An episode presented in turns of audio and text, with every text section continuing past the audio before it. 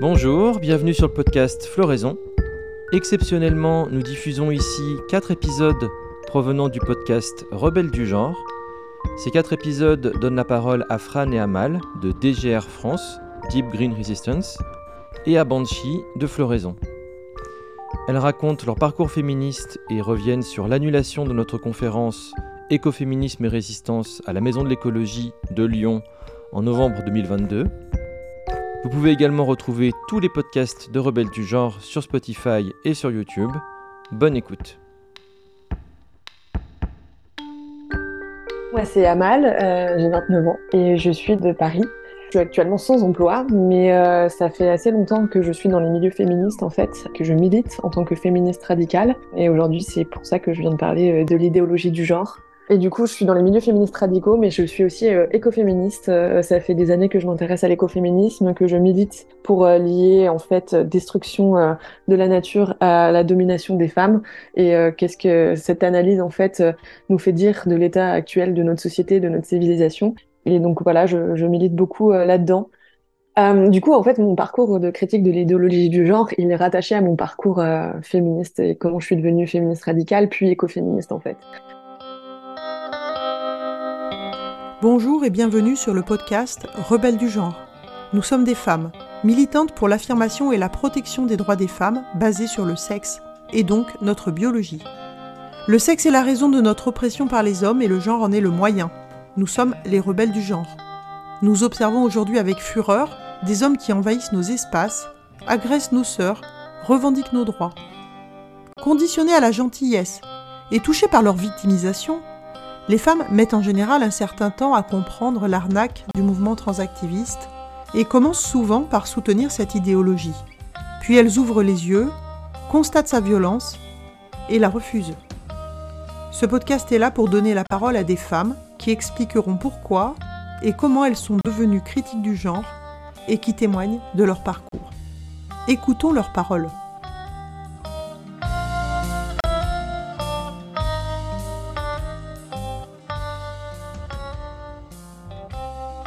Faut remonter un peu euh, dix ans en arrière. Pour moi, ça a commencé euh, après le lycée, au début de la fac.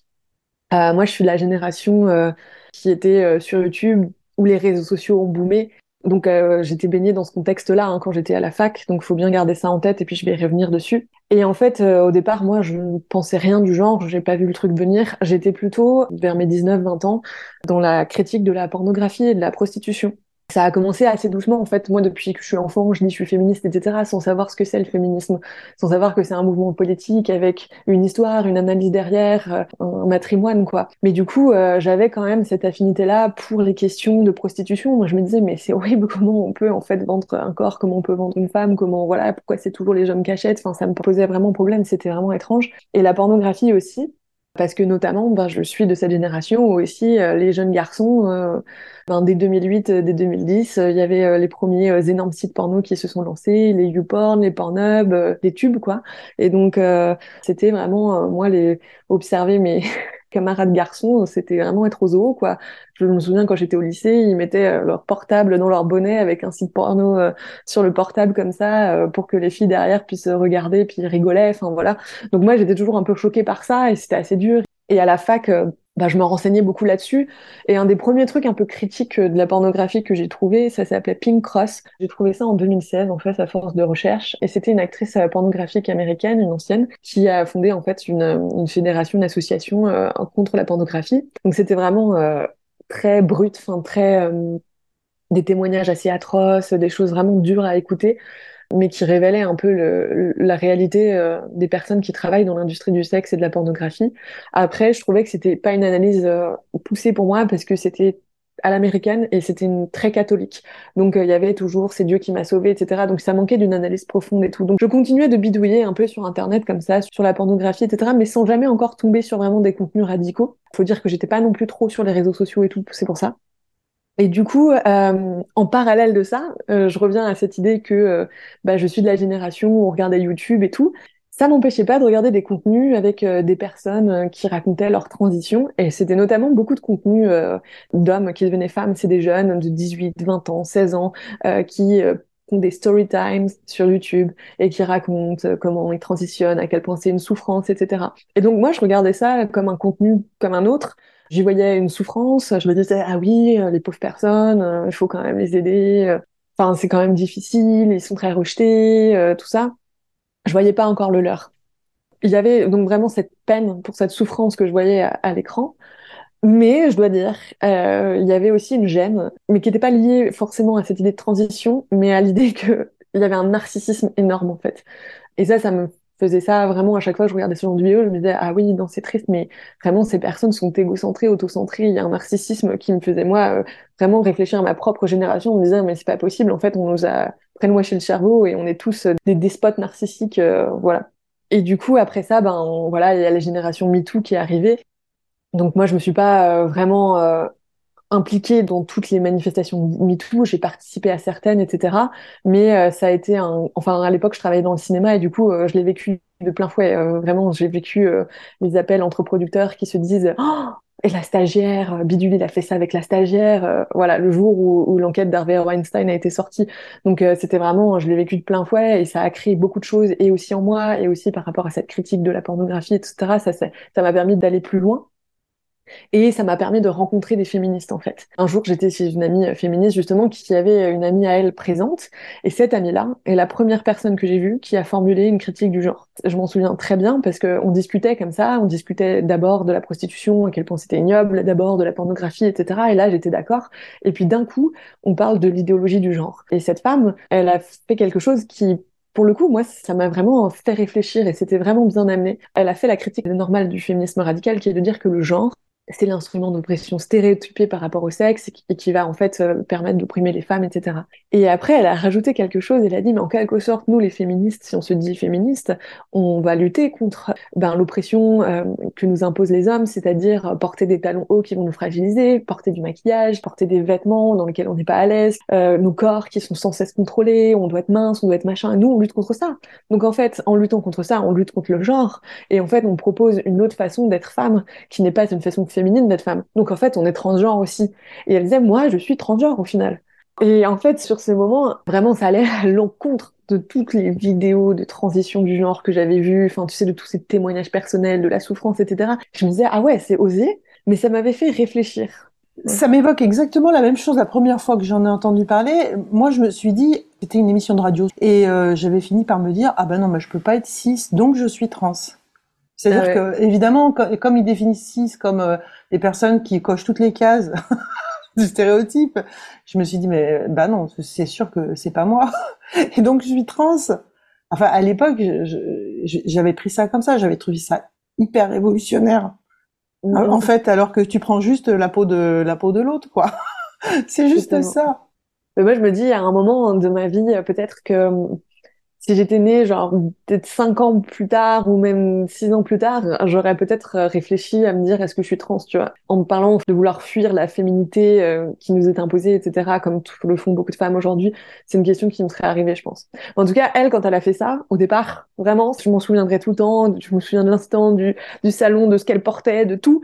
Euh, tellement ça m'a marqué en fait. Et puis en fait, les gens qui étaient à côté étaient pas du tout politisés, conscientisés. Il y avait vraiment, il y avait l'ex de ma sœur notamment qui était un gros con. Donc voilà, qui lui était là, vraiment, c'était vraiment le masque de base, mais qui là va défendre les trans. Enfin bon, bref. Et, On euh, appelle ça une épiphanie. Parce que voilà, ah ouais, c'était une épiphanie, c'était une fulgurance, c'était tout. Mais, mais, mais, c'était vraiment au fond de moi parce que ça m'a vraiment travaillé vraiment longtemps, mais j'étais pas prête encore en fait, tu vois. J'étais pas prête à recevoir ça, à comprendre tout ce que ça impliquait derrière. Et c'est pour ça, je pense que tu demandes aux, personnes de raconter leur parcours. Des fois, il y a des fulgurances. C'est, enfin, je pense qu'il y a personne qui, arrive dans le féminisme direct en disant moi je suis contre l'idéologie genre comme si c'était une évidence. En fait, c'est vraiment un travail, c'est une analyse comme le féminisme. En fait, c'est on ressent un truc, c'est un processus avec soi, tu vois. Et donc bêtement, ben moi j'ai, tu vois, j'ai dit transphobe. Vraiment, je l'ai dit. Je, je, je n'ai pas honte. Je, je, quand elle m'a dit ça, au bout d'un moment, j'ai dit ah oui, mais c'est un peu transphobe ce que tu dis au final.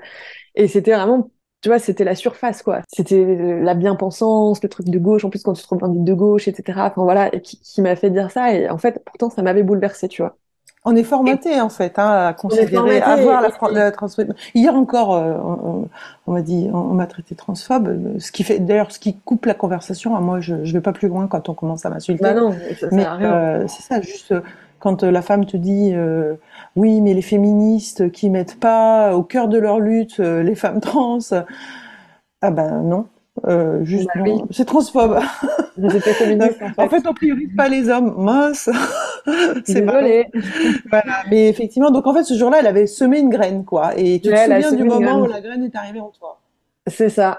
Et, euh, et, après, ce qui s'est passé, c'est que ben voilà, on était après MeToo.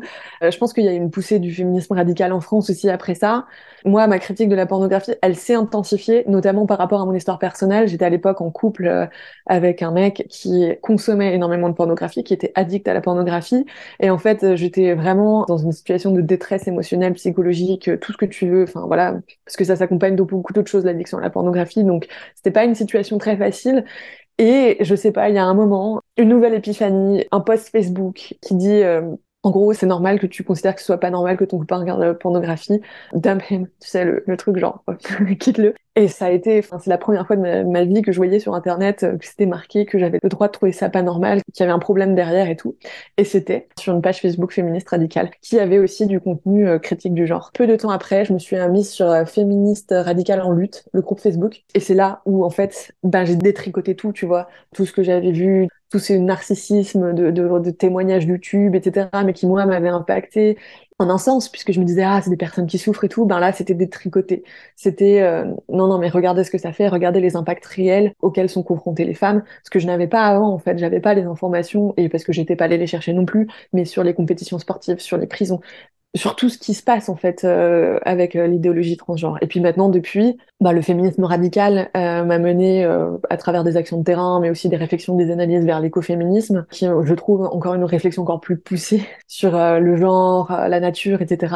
Enfin, moi, ça influe toute ma pensée, ça influe toute ma critique de l'idéologie du genre, ce rapport à la nature, au corps, à l'esprit, tout ça. Donc voilà, depuis maintenant, je milite vraiment contre cette idéologie, bah, à travers des actions de terrain comme j'ai pu faire, ou alors ben, on en parlera tout à l'heure, mais euh, notamment des, conférences avec une, camarade, une sœur de lutte, Fran, on a, on a pu faire une conférence euh, écoféministe qui parlait aussi euh, de cette idéologie du genre, bien que ce soit pas du tout le centre de la conférence, mais qui effleurait un peu ces, débats-là.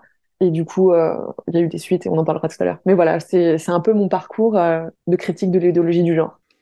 Merci beaucoup, c'est vraiment très très riche et très complet et c'est vraiment intéressant. J'espère que tu pourras développer aussi la question euh, écolo euh, par rapport à la transition, parce que moi, je, suis toujours euh, un peu sidérée de voir des gens qui se disent écolo et qui sont ok pour les hormones, la chirurgie sur les enfants, enfin des trucs de fou.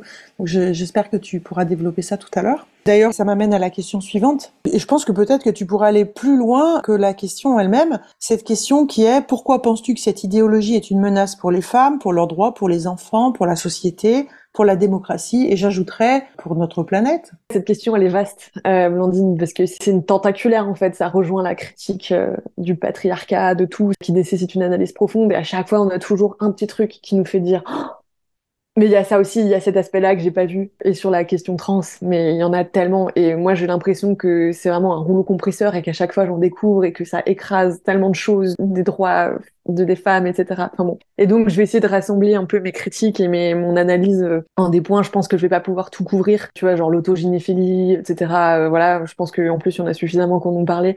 Mais il y a des points pour moi qui me sont euh, hyper importants. Je les classe pas non plus par ordre de priorité. Ils sont tous d'importance égale, à mon sens, et c'est tous des critiques, en fait, qui sont dingues de l'idéologie du genre. Par quoi commencer? Ben, Enfin, moi, je suis féministe. T'es féministe. Qu'est-ce que c'est que le féminisme Comment on définit? Pour moi, vraiment, c'est un mouvement de libération des femmes, donc de libération du joug, de l'oppression patriarcale, etc. Et en fait, euh, moi, j'aime bien, c'est Gerda Lerner, qui était une, une, féministe américaine. Et en fait, elle racontait comment le féminisme se développe dans une société. Et pour que le féminisme se développe, ben, il faut qu'il y ait un contexte particulier, qu'il y ait des bonnes conditions qui soient rassemblées, et que dans ce contexte et ces bonnes conditions, ben, les femmes, elles bénéficient à la fois d'un espace social, et à la fois d'une expérience sociale sur lesquelles baser leur euh, nouvelle compréhension des rapports sociaux et des rapports de sexe notamment.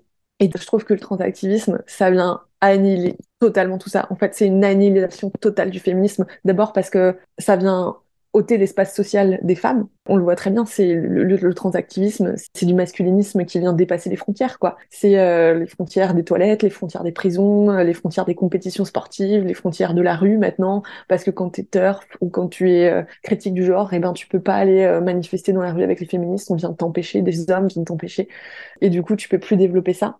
Des hommes et leurs servantes, en fait, hein, pas seulement. Des, hommes et leurs servantes. Ah oui, bah ça, on peut, on peut parler aussi des femmes qui aménagent leur propre oppression. voilà, on n'en fait pas partie, mais elles sont là et c'est aussi nos ennemis, il faut le dire, je pense.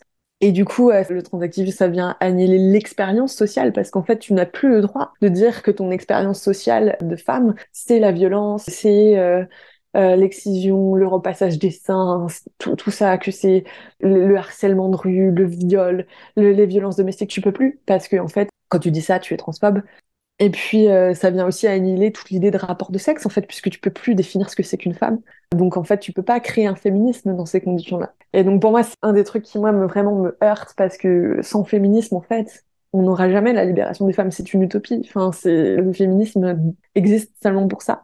Donc, c'est hyper dangereux. C'est hyper dangereux. Ensuite, je dirais que là, c'est la critique euh, vraiment, je pense, qui est apportée par l'écologie, par mon écoféminisme, etc. C'est que, en fait, le transactivisme, c'est un transhumanisme ça fait partie de l'idéologie transhumaniste, cette idée d'en fait de par la technologie, par euh, la science, qui sont tous deux des trucs complètement masculins. Hein. La science et la technologie, ça a été créé par des hommes. C'est une idée euh, de toute puissance par rapport à la nature, de modifier tellement la nature et d'en faire quelque chose de complètement androcentré au lieu de dire anthropocentré. Enfin voilà, c'est vraiment le cœur de ce qu'il y a dans ces idéologies-là et dans ces, choses-là. Voilà, le transhumanisme, c'est de dire on va créer des postes humains grâce à la science et la technologie. Et en fait, le transactivisme et le transsexualisme, transgenrisme, etc., ce que tu veux, tombe totalement dans ces cases-là. En fait, c'est dépasser par la technologie la condition de nature qui nous a été donnée. Cette condition de nature est reléguée à un truc essentialiste. Maintenant, c'est vraiment une insulte, l'essentialisme, alors que déjà personne euh, dans le mouvement trans ne sait le définir. Et en plus, ce qui se rapporte à la nature n'est pas une insulte. Au contraire, on pourrait dire en fait, vous êtes, c'est vous les biophobes. Vous détestez la nature en fait. Vous pensez qu'on est dans le mauvais corps. Vous pensez qu'il faut changer les choses. Vous pensez qu'avec la technologie,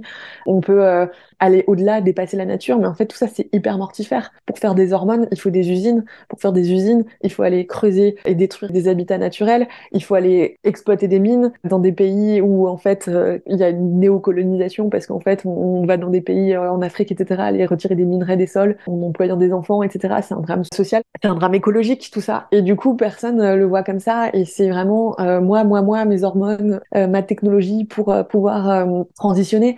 Sans oublier le fait que ces hormones ensuite elles se retrouvent dans la nature aussi oui, c'est ça. Après, tu les retrouves dans l'eau. Ouais. Franchement, vraiment, ça m'attriste parce que je pense que tout mouvement écoféminisme et toute l'idée de l'écologie, c'est de comprendre qu'en fait, il y a des choses qu'on ne peut pas changer. Il faut les accepter. C'est un peu la prière des alcooliques anonymes, tu sais, c'est euh, accepte, je sais plus. Donne-moi la force de changer ce que je peux changer, d'accepter ce que je peux pas changer et le discernement pour faire la différence entre les deux.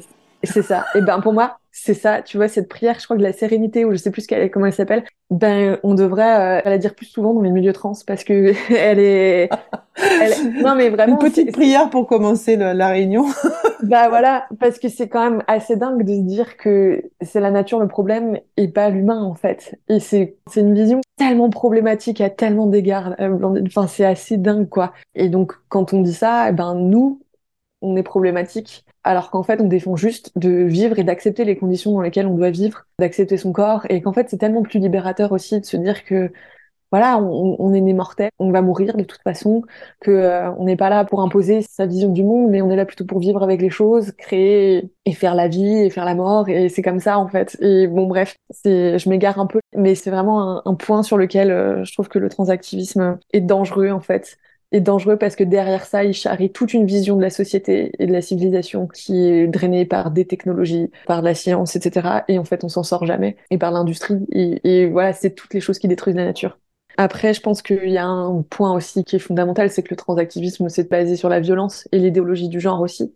La violence à plein d'égards. C'est d'abord bah, ce qu'on voit contre les féministes. Je pense encore à euh, Posy Parker. Euh, j'ai vu les vidéos d'il y a un mois quand elle est euh, en Nouvelle-Zélande et, c'est atroce. On voit une main autour de son cou et elle est en train de se faire étrangler comme ça. Et malgré tout ce qu'on peut penser euh, d'elle, euh, parce que je sais qu'elle a été euh, en contact avec des militants anti-avortement, etc., pour faire passer son message, etc. Moi, je, je m'en fiche. On n'étrangle pas une femme. En fait, c'est tellement violent. Et quand on regarde toutes les vidéos de manifestations aux États-Unis principalement, mais maintenant ça arrive en France, quand on voit nos collègues français, nos camarades, nos sœurs de lutte qui sont frappés en manif, tout ça, c'est assez dingue en fait. Et ça me revient à dire aussi pour moi que c'est vraiment une annihilation du féminisme, quoi c'est la violence qui est partout.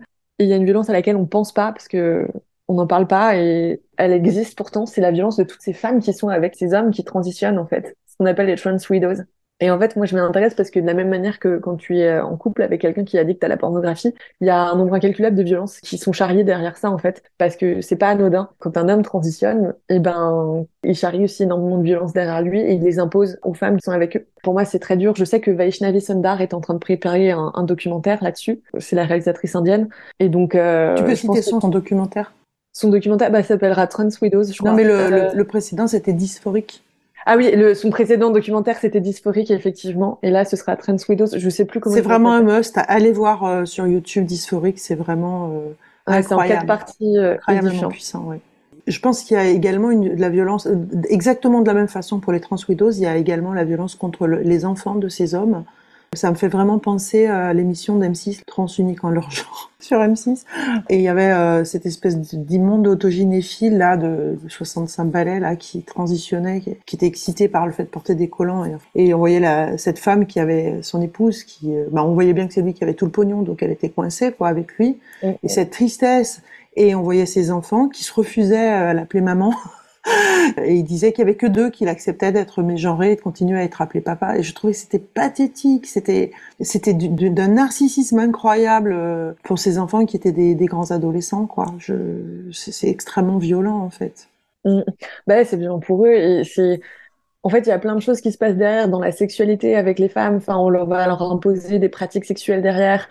Quand l'homme transitionne, et il y a la violence économique que tu mentionnes. Elles peuvent pas partir parce qu'en fait, elles n'ont pas l'argent. voilà, c'est des femmes au foyer généralement. Enfin, tout, tout ça, c'est horrible. Sans compter aussi dans la violence économique, qui vont acheter des choses hors de prix. C'est lié aussi à des consommations pornographiques, qui vont payer, etc qui font que voilà, elles, dès qu'elles se mettent à parler, en fait, elles ont toute la machine transactiviste qui leur tombe sur la gueule, et donc elles peuvent pas, elles osent pas. Il y en a qui veulent rester anonymes, qui témoignent, qui ont peur pour leur vie, qui ont tellement peur de menaces. Et puis aussi, il faut le dire aussi, les hommes qui transitionnent, et dans ces cas-là aussi, il y en a beaucoup qui sont juste euh, vraiment, c'est des masculinistes violents et tarés, et elles ont peur d'eux, parce que ça peut s'accompagner de violence conjugale aussi. Enfin voilà, c'est vraiment un truc géant de, de violence euh, pour ces femmes-là. Et donc je voulais en parler parce qu'on n'en parle pas beaucoup.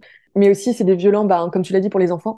Je voulais juste te dire, si jamais parmi les, femmes qui nous écoutent, il y a une, femme dans cette situation qui souhaite témoigner, on lui garantit bien sûr l'anonymat, on peut même modifier le son de sa voix, mais euh, ce serait vraiment précieux d'avoir euh, le témoignage d'une femme ou d'une enfante d'ailleurs dans cette situation-là.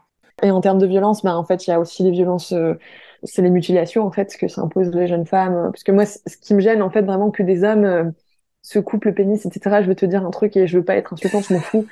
Mais que des jeunes femmes se coupent les seins, prennent des hormones qui en fait auront des conséquences mais irréversibles pour elles, qu'elles font ça à un âge généralement entre 16 18 ans où tu n'es pas bien, tu es en pleine crise d'adolescence, qu'elles font ça dans un monde pornifié où il n'a jamais été aussi pornifié qu'aujourd'hui et c'est très lié, hein, le transactivisme, le, porno, tout ça, qu'elles font ça parce qu'en fait, elles refusent d'être euh, des femmes objets, qu'elles refusent d'être considérées comme des, trous, comme des choses à baiser, des choses disponibles, etc.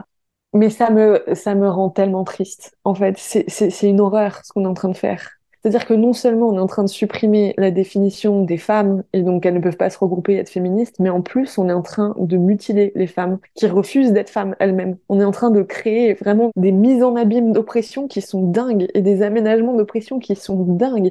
Et j'ai un respect énorme et incroyable pour toutes ces femmes qui détransitionnent et qui osent lever la voix et qui racontent leur parcours et qui, comme euh, en Angleterre, qui vont porter plainte contre des cliniques, etc. Il faut vraiment que tu écoutes le témoignage d'Axel, le 62e. C'est tellement ça. C'est bah tellement triste et, révoltant et, et ça nous met tellement en colère. Et je vais te dire, je vais plus loin que ça. Hein, quand on a sorti le témoignage d'Axel, qui est, qui est incroyablement courageuse, et c'est vraiment, hein, ce témoignage, il est, il est sidérant littéralement. On a contacté tous les médias, tous les médias. J'ai pris la liste de toutes les femmes journalistes, j'ai écrit à toutes. Il n'y en a pas une, pas une qui a répondu pas une. Mm. Il y a une indifférence ou une peur ou je ne sais pas, un mépris qui est affligeant parce que Axel, elle dit tout. Elle dit tout. Vraiment, et c'est tellement triste de voir qu'il y a des filles qui se réfugient dans cette euh, chimère, en fait, hein, euh, pour échapper aux violences les plus innommables commises par des hommes, alors que ce n'est qu'une violence supplémentaire. C'est terrible. Totalement. c'est ça en fait le truc du transactivisme et notamment bah, chez les femmes, c'est que ça vient annihiler totalement le, les conséquences du traumatisme, euh, de ce qu'on sait sur le trauma, etc. Et c'est des personnes, c'est des jeunes femmes traumatisées en fait qui vont se mutiler. Et moi, ça, ça m'est insupportable cette pensée en fait. Il y a trop de femmes qui souffrent. Quand on est 50% de la population quand même, et en fait qu'on en soit aujourd'hui là, que ce soit considéré comme féministe, comme un combat politique, de se couper les seins, c'est quand même aberrant. c'est quand même, on est arrivé à un état qui est, qui est dingue. Enfin, je, et personne, personne n'arrive à voir la supercherie derrière. Enfin, je pense que certains savent, mais celles qui sont brigadées là-dedans, les chantres euh, féministes euh, qui, elles, ne se coupent pas les seins, hein, mais qui vont parler de ça, etc., et qui vont défendre le transactivisme. Je tiens à souligner le fait que tu, quand tu as dit féministe, tu as fait des guillemets avec tes doigts. Oui, oui, les, oui, en aucun cas ça ne saurait être féministe, évidemment. Oui, bien sûr. J'ai oublié qu'on était euh, en podcast, donc on pouvait pas euh, faire des guillemets euh, avec les doigts. ben voilà, et du coup, ça, moi, ça, je trouve ça vraiment dingue. Et donc, effectivement, tu en parlais tout à l'heure aussi, les violences contre les enfants. Bah, à la fois les enfants qu'on prive d'enfance, en fait. Parce qu'un enfant, et je trouve que le, le documentaire de Vaishnavi Sundar, Dysphorique, il est vachement bien là-dessus et aussi un autre documentaire de la BBC qui avait été, euh, je crois, euh, décommandé parce que les transactivistes voulaient pas qu'il soit diffusé sur l'enfance et le phénomène trans. Ce documentaire euh, sur la, transition des enfants, il se retrouve sur le site Le Partage. Donc c'est partage-le.com et il s'appelle le documentaire Transgender Kids Who Knows Best. il a été fait sur la BBC et en fait il parle des enfants transgenres et vraiment je le recommande parce que il y a des psychiatres qui décrivent en fait leur travail parce qu'ils sont chargés de la transition d'enfants et en fait certains sont contre ça et essayent de d'œuvrer contre ça et ils ont été euh, virés de leur clinique etc et donc leur témoignage est hyper important. Ça montre que en fait un gamin il, réagit peut-être à une violence ou à un trauma qui s'est passé en lui et il va vouloir dire à un moment ah je suis un homme ou une femme ou alors des fois il y a juste rien. C'est un gamin quoi, il pourrait dire je suis un paquet de céréales ou je suis Superman ou enfin voilà. Et en fait avec ça on va imposer parce que c'est vraiment imposer une manière d'être à un enfant, d'après une chose qu'il aurait dite à 3 ans, 4 ans, 5 ans, 6 ans, à des âges où en fait on n'est pas censé dire qui on est, on est censé être éduqué et grandir pour devenir des adultes responsables, tu vois. Et en fait, on va imposer juste un seul schéma de vie à l'enfant avec des conséquences irréversibles. On les prive d'enfance, on leur vole leur enfance. Et toute leur vie, en fait, ils auront ça après, comme casserole. Et on leur vole leur enfance, mais on leur vole aussi leur future sexualité, on leur vole tout. leur descendance, puisqu'on les stérilise, on les castre on, leur vole leur imaginaire. À, 5, à 3 ans, 4 ans, 5 ans, 6 ans, on a, euh, on n'a même pas une idée de ce que c'est la vérité ou pas la vérité. Et mm. euh, c'est ça être un enfant, justement. Mais quand je dis qu'on vole l'enfance, moi, pour moi, c'est un truc grave parce qu'en fait, l'enfance, et je pense qu'aujourd'hui, on est, en, en, tant qu'adulte, je veux dire, il n'y a personne qui n'est pas influencé par son enfance. L'enfance, on la retrouve tout le temps, elle est là en nous, et donc ça aura toutes les conséquences. Mais l'origine, c'est ça, tu, tu voles leur enfance en fait. Et je sais pas ce que deviendront ces personnes en fait. Déjà, très probablement, elles auront une espérance de vie très limitée. Je veux dire, un gamin qui prend des, des hormones à 6 ans, je pense pas qu'il va aller euh, jusqu'à 40 ans sans avoir un cancer ou quelque chose comme ça, pour les bloqueurs de puberté et tout, mais c'est pareil, hein. et quand je parle d'enfant, moi, ça va très loin, parce qu'on on est formé du cerveau qu'à partir de 25 ans, véritablement, tu vois, ton lobe préfrontal, il est formé complètement à 25 ans. Donc, euh, quand t'as 16 ans, t'es aussi un enfant, en fait. Et quand tu fais une transition à 16 ans, mais c'est, c'est pareil, on te vole, en fait, de, de ta capacité de devenir adulte, et on te vole aussi une partie de ton enfance, et ça, je trouve ça vraiment très grave. Et c'est une violence inouïe. Mais de toute façon, comme le droit des femmes, le droit des enfants, c'est quelque chose qui est toujours bafoué. C'est pour ça que le féminisme qu'on revendique, et enfin, tous les féminismes, moi en tant qu'écoféministe, je dis tout le temps, je suis contre la domination sur les femmes et sur les enfants. Pourquoi, en fait, aujourd'hui, les enfants subissent ça et l'idéologie trans, parce que ça fait partie du même ressort que pour les femmes, en fait, quand tu vas à l'origine du mot patriarcat, c'est le pouvoir du père sur la famille, en fait. Et du coup, la famille, c'est quoi? C'est les femmes et les enfants. Et les enfants, même hommes, qui sont pas encore en âge d'être des patriarches eux-mêmes. Et donc, en fait, tu vois, genre, c'était là dès le début, c'est pas étonnant. Mais bon, euh, c'est quand même quelque chose qui, euh, moi, me rend très triste. Et cette violence-là, elle est dingue. Déjà que les enfants de nos jours, ils ont pas de chance, tu vois, parce qu'ils sont euh, addicts aux écrans, ils sortent plus dehors, ils font plus de jeux. Donc, ils vont déjà avoir des vies de merde. Je veux dire, maintenant, on est au cinéma et t'as une pub au cinéma qui dit qu'une personne sur deux va avoir un cancer dans sa vie. Et donc ça, c'est ma génération. Imaginez la génération d'après. Donc, tu vois, il y a déjà tout ça. Et là, bon, je digresse. Mais voilà, c'est un peu, euh... moi, c'est un truc qui me révolte en fait ce qu'on fait à l'enfance. Et puis, euh... et puis après, en, termes de violence, on peut aller euh, partout et, très loin avec le transactivisme et l'idéologie du genre. C'est violent symboliquement et aussi physiquement, mais pour les personnes qui font des compétitions sportives, pour toutes ces femmes. Alors moi, je, je, je, je fais pas une défense du sport et de la compétition sportive parce que pour moi, c'est une critique capitaliste à avoir du sport et des compétitions et, aussi c'est quelque chose de très masculin.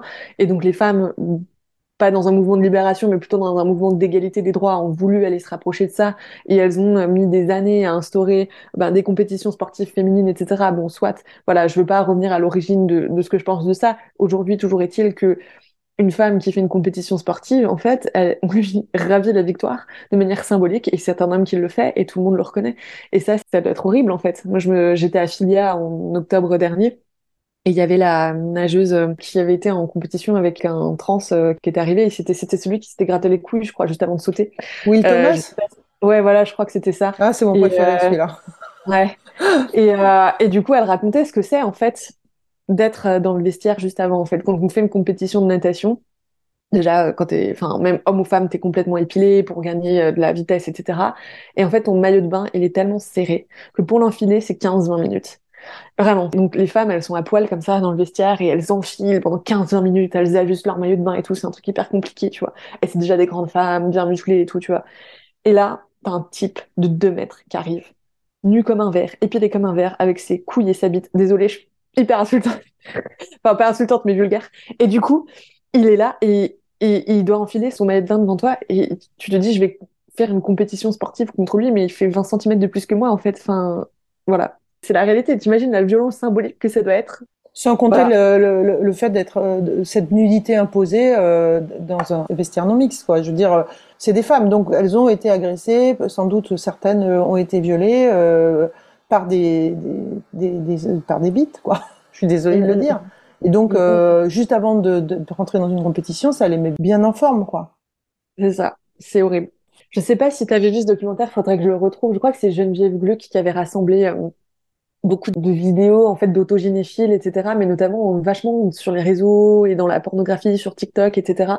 Et en fait, il y a une violence qui est dingue aussi. Et c'est cette idée que les femmes, en fait, dans ces, dans ces trucs pornographiques-là et autogénéphiles-là, les hommes qui deviennent femmes considèrent qu'ils deviennent femmes quand euh, ils sont devenus bêtes, euh, qu'ils n'arrivent plus à penser, etc. Donc il y a toute une catégorie de porno où ils sont là, ils disent ah je suis bête, je ne pense plus à rien, je suis ça y est, je suis une femme. Et en fait c'est absolument atroce. Et ça tu le retrouves euh, beaucoup. Et pour moi c'est vraiment hyper violent sur ce que ça dit des femmes en fait. Ça dit qu'on est des, des bécasses bêtes et que pour être une femme en fait faut juste rien avoir dans le cerveau. Ça me Vraiment, ça me rend folle. Et je pense que y en a plein d'autres euh, à dire sur la violence et je vais m'arrêter là parce que sinon ça va durer des heures. Ensuite, enfin, on était toujours sur les sur les menaces qui existent euh, par rapport aux femmes. J'en ai dit beaucoup. Je sais pas si tu veux que je continue, mais je pense qu'il y a une réflexion à avoir sur l'idéologie transgenre. C'est qu'elle vient euh, du postmodernisme, donc elle vient des couloirs des universités. Elle vient d'où en fait? Elle vient de Michel Foucault qui voulait imposer en fait ses orientations sexuelles entre guillemets, si je vous appelais ça orientation sexuelle. Hein, C'était un pédophile j'ai dit pédophile et on devrait dire pédocriminel. Euh, je m'excuse pour le terme non féministe. C'est un pédocriminel, voilà, qui a écrit pour essayer de faire avaler euh, aux couloirs académiques en fait euh, ses perversions et sa criminalité. Et ça a été repris, ben, on sait, par Judith Butler, etc. donc le postmodernisme, c'est de dire que rien n'existe, que rien n'est réel, qu'il n'y a pas d'oppression, qu'on peut pas retourner à la racine de quoi que ce soit, etc.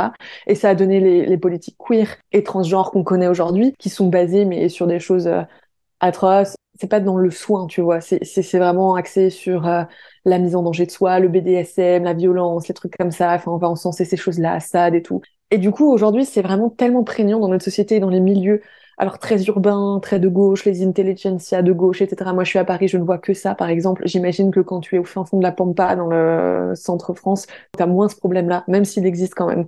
Mais t'as pas ces personnes-là. Et en fait, ces personnes, c'est chantent de l'idéologie du genre qui parfois ne savent même pas mais c'est juste en défendant. Ils sont même pas politisés, ils sont même pas euh, queer, machin, etc. Mais c'est juste, je sais pas, le, le pauvre mec lambda qui est sur sa télé, euh, qui, qui, passe sur un plateau télé et qui va défendre ça. Ben en fait, il contribue à ce que moi j'appelle faire le totalitarisme de l'idéologie du genre, parce qu'en fait c'est un véritable totalitarisme. Et tu vois, nous on est accusés, euh, en tout cas les, les féministes radicales et tout, d'être fascistes, mais non, en fait, le fascisme, il est en face. Enfin, tu vois, déjà, c'est basé sur une langue qui évolue tout le temps. Tu sais plus ce qui est transphobe ou qui est pas transphobe. Je veux dire, il y a deux ans, tu pouvais m'écrire femme avec un X et c'était euh, pas transphobe. Et aujourd'hui, t'écris femme avec un X et c'est transphobe. Moi, je vois des trucs, tu vois, dans des collectifs euh, écolo dit euh, queer et, et transphile euh, comme Voix des Terres. Voix des Terres qui a contribué d'ailleurs à, à l'annulation de la conférence de Lyon qu'on a tenue en novembre dernier.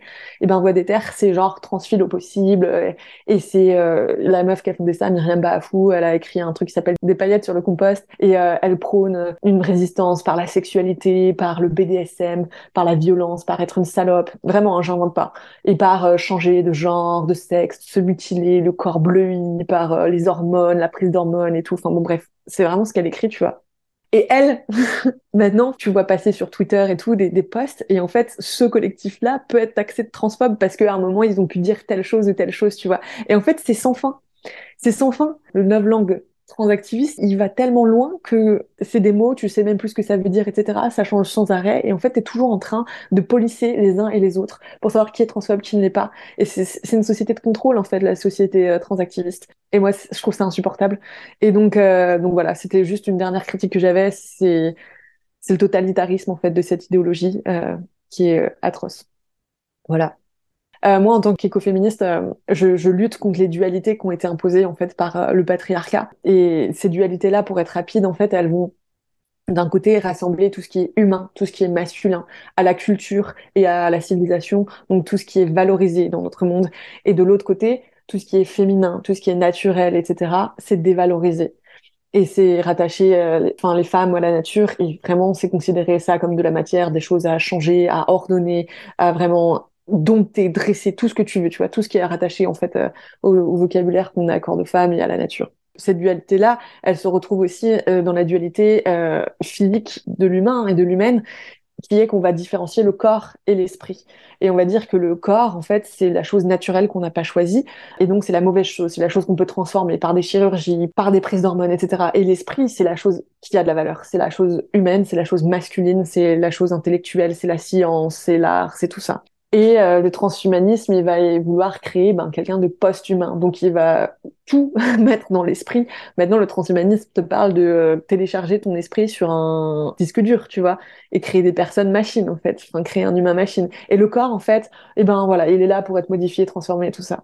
Et donc, c'est pour ça que je viens de critiquer le transactivisme, parce que la nature, c'est les arbres, c'est la planète, c'est tout ça, mais c'est nous aussi. Et je dis pas nous en termes de c'est la nature qui se défend, mais c'est accepter son corps, accepter les limites dans lesquels on existe, accepter ce qu'on appelle le règne de la nécessité, la subsistance, le fait qu'on doive manger, qu'on doive boire, etc. Accepter ben peut-être euh, que tu euh, as euh, une jambe plus grosse que l'autre, ou je sais pas. Enfin voilà, et c'est comme ça en fait. Et c'est vivre dans son corps.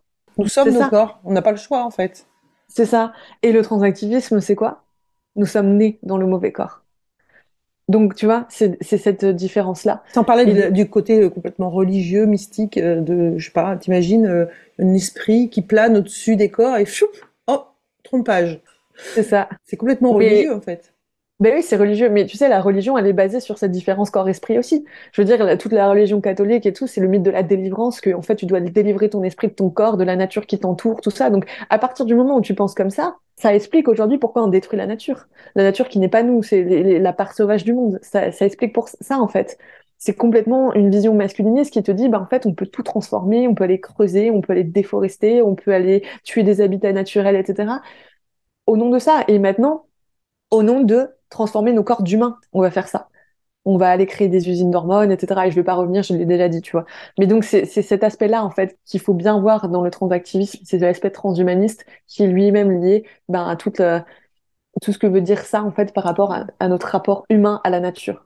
En fait, c'est comme si c'était, euh, il prône une sorte de libération des, des corps, d'émancipation des corps, alors qu'en fait, c'est de la libéralisation des corps et de la marchandisation mais c'est toute la différence, c'est ça, c'est qu'ils ne savent pas ce que c'est que la liberté. Mais en tout cas, ils sont libéraux, ça c'est clair. Je reviens à cette prière de la sérénité, hein, où il faut, faut juste qu'on accepte euh, ce qu'on ne peut pas changer. Oui. Alors, euh, on va passer à la question suivante, si tu veux bien. Qu'est-ce qui t'a décidé à témoigner aujourd'hui de façon anonyme? Et est-ce que tu peux nous parler des pressions, des menaces ou du danger euh, que tu pourrais percevoir dans ton entourage professionnel ou personnel? Ou est-ce que éventuellement tu pourrais euh, dire que tu te sens parfaitement en sécurité pour parler librement? Alors, euh, moi, c'est une question assez euh, difficile. Non, moi, je me sens pas en sécurité pour parler librement du transactivisme. Je me protège un peu dans ma vie en général. J'ai vu qu'il arrive en France et à travers le monde à toutes les femmes qui lèvent leur voix contre l'idéologie du genre. Ben, je pense en France à Dora Muto, à Marguerite Stern, comme j'en parlais tout à l'heure aux États-Unis à Posy Parker.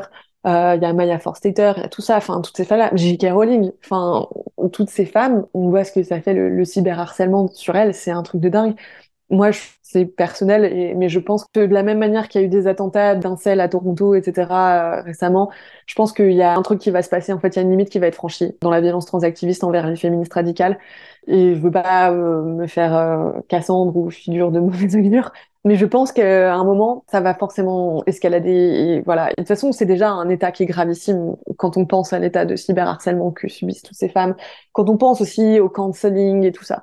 Donc moi, dans ma vie privée, je j'ai pas envie que ça. C'est pas seulement du, excuse-moi, mais c'est pas seulement du cyberharcèlement. Par exemple, J.K. Rowling, il y a des transactivistes qui sont filmés devant sa maison.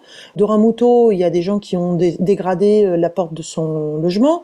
Euh, dans mon entourage proche, j'ai quelqu'un qui a eu un collage juste sur son immeuble un collage euh, queer, euh, où on peut penser à cette euh, youtubeuse américaine, je n'ai plus son nom en tête, mais qui a été carrément euh, menacée, enfin dont les enfants ont été menacés par le youtubeur qui se dit non binaire et qui celui qui se fait passer pour qui éduque les enfants là Ouais, c'est ça qui dit euh, je vais être votre mère d'internet. Ah. La vérité c'est qu'il y, a des menaces parce que quand même là ils ont trouvé les horaires où elle déposait ses enfants à l'école, l'adresse des enfants, etc. Et tout ça, c'est des menaces qui sont tout à fait réelles, pas seulement euh, du cyberharcèlement. Je veux dire, euh, cette femme, elle est terrifiée pour ses enfants. C'est ça la vérité. La vérité, c'est que on supporte de se taire parce qu'on sait très bien qu'il y a des menaces absolument réelles sur la vie, nos vies et celle de nos enfants. mais c'est clair. Oui, j'ai envie de me protéger parce qu'il y a, y a des impacts sur la vie, que ce soit des, menaces en ligne, en réel, tout ça, on le voit chez les autres activistes. Et en fait, voilà, moi, j'ai pas envie que ça m'arrive. Je trouve ça très courageux, les, les femmes qui vont sur le devant de la scène et qui donnent leur identité. Moi, je pense que je sais pas, je, je pense que c'est incontrôlable en fait la violence euh, qu'elle soit en ligne ou en réel, de, des transactivistes. Donc j'essaye un peu euh, de me protéger. Je sais pas si ça marchera tout le temps, mais euh, je me dis, euh, je verrai bien. On peut pas prédire en fait. Je trouve qu'il y a des personnes qui parfois arrivent à passer un peu entre les mailles du filet. Généralement, c'est des hommes. quand je pense à Ricky Gervais, qui, tu sais, l'humoriste britannique, tu sais, c'est le cynisme des hommes. Tu vois, il peut faire des blagues hyper cyniques, ça fait rire tout le monde, mais évidemment, il fait partie de la classe dominante, donc il a l'apanage de faire des blagues comme ça, tu vois, un peu dégueulasses ou hyper dur. Je m'en fous, des fois ça me fait un peu rire, tu vois. Et ben en 2022, il a sorti un spectacle sur Netflix et dans ce spectacle, il, se fout de la gueule des trans. Mais c'est vraiment mais un level, enfin c'est c'est c'est assez dingue. Et ben aucune conséquence pour lui. Deux trois personnes disent oh Ricky Gervais et tout, mais il est toujours sur Netflix, il est toujours multimillionnaire. Dernièrement, il a fait la, soirée des Golden, des Golden Globes, enfin tu vois, genre tranquille. Et à côté de ça, il y a un mois, je crois, il y a une euh, universitaire euh, en Angleterre qui a été cancelled parce qu'elle devait intervenir dans une université et euh, des militants euh, trans euh, de l'université ont trouvé qu'il y a un an, elle avait partagé la vidéo du spectacle de Ricky Gervais en disant ah il y a quand même un peu de vérité là-dedans. Et du coup, bam, cancelled. Ce qui est le deux poids de mesure comme d'habitude. Tout le temps, tout le temps le deux poids de mesure. Mais du coup voilà, donc euh, si t'es Ricky Gervais, tu passes. Si t'es pas Ricky Gervais, voilà. Moi je suis à mal, je suis pas Ricky Gervais. Donc je, je, me protège un peu. J'ai pas, après je t'avoue, j'ai pas peur pour l'instant, je ne vis pas dans la peur euh, de ce qui pourrait m'arriver, etc. Mais je reste très prudente. As-tu une ou plusieurs anecdotes à raconter sur un ou plusieurs événements qui t'auraient marqué concernant la transidentité ou le transactivisme? J'ai eu plusieurs événements, mais le gros principal, euh, c'est que j'ai vécu en fait euh, avec mes camarades et mes sœurs de lutte une annulation, un cancelling comme on dit, en fait, c'était en novembre dernier à Lyon. On organisait avec euh, Floraison et Deep Green Resistance une conférence écoféministe. Donc vraiment, le sujet, c'était l'écoféminisme. Hein. C'était pas la question du genre. C'était l'écoféminisme, c'est méconnu, c'est raconter euh, l'analyse, l'histoire, comment on en vient à penser que destruction de la nature et domination des femmes sont liées depuis des millénaires et depuis l'avènement de la civilisation patriarcale, etc. C'était vraiment axé là-dessus. Mais euh, il y avait le nom Deep Green Resistance, il y avait le nom euh, Floraison, ces deux euh, mouvements qui sont euh, identifiés comme transphobes, et je mets des guillemets, dans les milieux militants de gauche, libéraux, etc. Et euh, en fait, euh, donc on prépare l'événement. On est très prudent hein. dès, les débuts. Euh, on se dit qu'on fait une communication légère au début. On devait être accueilli par la maison d'écologie de Lyon, qui était censé être un peu nos alliés. Ils savaient très bien ce qu'on pensait sur le genre, etc. Mais ils se dit non, on vous accueille, il y a pas de problème, on fera en sorte que ça tienne et tout. Derrière la maison d'écologie de Lyon, il y a des élus ELV. Et du coup, nous on se sentait un peu rassurés. On a un peu communiqué, on a mis des affiches, voilà. Et une semaine avant l'événement, raid sur les réseaux sociaux, sur la Maison de l'écologie, par notamment Voix des Terres dont je parlais euh, plus tôt, et euh, d'autres collectifs. Je crois qu'il y avait des obéissances écolo, enfin il y en avait plein, et qui en fait ont euh, vraiment dit non mais c'est pas possible, des centaines de messages en disant qu'on était transphobe, euh, que c'était vraiment une aberration de nous accueillir pour parler d'écoféminisme, etc. Et donc en fait la Maison de l'écologie a fini par plier et sans nous prévenir a, dit ben l'événement est annulé. Et du coup, nous, enfin, on s'est pas laissé faire. Moi, ce que ça m'a donné, en fait, ça, c'était vraiment genre, tu vois, quand je te disais tout à l'heure, j'ai pas peur et tout, j'étais là genre, non, non, non, mais attends, moi, je vais pas subir ça, je veux pas être annulée, on m'annule pas. Et du coup, j'ai tout de suite eu un truc genre, non, mais écoute, on va la faire. Qu'on la fasse, mais sur un trottoir, sur un bout de trottoir, qu'on la fasse à deux, qu'on la fasse euh, juste enregistrer, je sais pas, je m'en fous. Cette chose va arriver, en fait. On ne nous silenciera pas. Et ça a donné un peu cette niaque, tu vois. Et du coup, en une semaine, on a établi un truc qui était assez dingue, une culture de sécurité hyper forte, dans laquelle, en fait, on avait trouvé un lieu, on l'a pas révélé. Enfin, on l'a révélé qu'au dernier moment, on a filtré les profils des participants, etc. Et donc, on a mis en place des stratégies. Et je pense que c'est ça que, que m'a donné euh, cet événement et l'organisation de cet événement, c'est la possibilité de dire aux féministes, non mais attendez, hein, on va pas se laisser silencier, il y a des moyens de contourner, il y a des stratégies à mettre en place et des tactiques et tout, et en fait c'est possible. Et donc voilà, c'est ce que ça m'a donné comme énergie et on a réussi à la faire. Au final, il y a quand même, euh, je crois qu'on était qu'une quarantaine des femmes qui sont venues de Belgique, du sud de la France, etc. C'était un truc de dingue. Elles se sont toutes déplacées, certaines avaient peur. Enfin voilà, pour les rassurer, on avait embauché euh, des vigiles. Enfin vraiment, on avait fait les choses carrées, tu vois. Et ça a été exceptionnel. Franchement, c'était trop bien. Et d'ailleurs, cette conférence, si vous voulez l'écouter, elle est sur euh, le site de Floraison. J'ai déjà écouté, effectivement, c'est remarquable. D'ailleurs, comme tout ce que fait le podcast Floraison en général, hein, que je vous invite à aller voir, découvrir et, bien sûr à vous abonner. Moi, j'y étais pas, je pouvais pas y être, mais euh, effectivement, j'ai suivi tous les événements. J'étais vraiment euh, un peu sidérée parce qu'il y avait pas seulement le harcèlement, il y avait quand même des menaces en fait. Il y avait quoi comme genre de menaces on avait beaucoup de ouais, il faut les annuler, etc.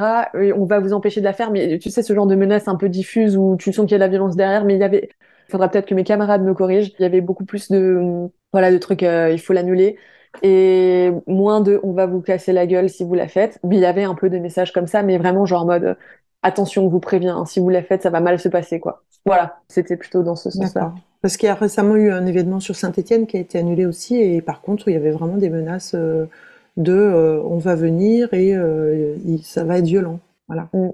Bah, de toute façon, ouais. Je crois que c'est mêmes d'ailleurs. Et finalement, avec le recul, quel bilan tu en fais toi, pour toi? Alors, ça a été, euh, pour moi, ça a été, ben, comme je te l'ai dit, ça a été un truc euh, qui m'a fait me dire, on peut se battre, en fait. On a les moyens, on a les ressources de se battre contre ça. Faut pas accepter d'être silencié. On peut pas l'être, en fait. Et c'est trop important de dire ces choses-là. Donc, à chaque type de canceling qui peut arriver, je pense qu'il y a des moyens de contourner. Il faut qu'on les trouve, il faut qu'on les emprunte, c'est voilà, tout le temps, en fait. Sinon, en fait, on fait mourir le féminisme et on fait mourir nos voix et ça n'existe plus. On l'a fait là sur cette conférence, mais je pense à toutes ces femmes qui ne se taisent jamais, mais vous avez raison, continuez, enfin, continuez, quoi. Et à dire à celles qui ont peur, c'est pas grave, il y en a d'autres qui parlent, et puis de toute façon, si vous êtes en soutien, c'est déjà tellement bien d'être là en soutien. C'est tellement précieux. Et au, final, on, on va se battre vraiment très fort. Merci d'avoir écouté notre parole et n'hésitez surtout pas à partager le plus largement possible s'il vous plaît, signez la Déclaration des droits des femmes basée sur le sexe, womensdeclaration.com. Rejoignez-nous, n'ayez plus peur, ensemble, nous ferons changer les choses. Si vous souhaitez témoigner, contactez-nous. Et à bientôt pour un nouveau témoignage de Rebelles du genre.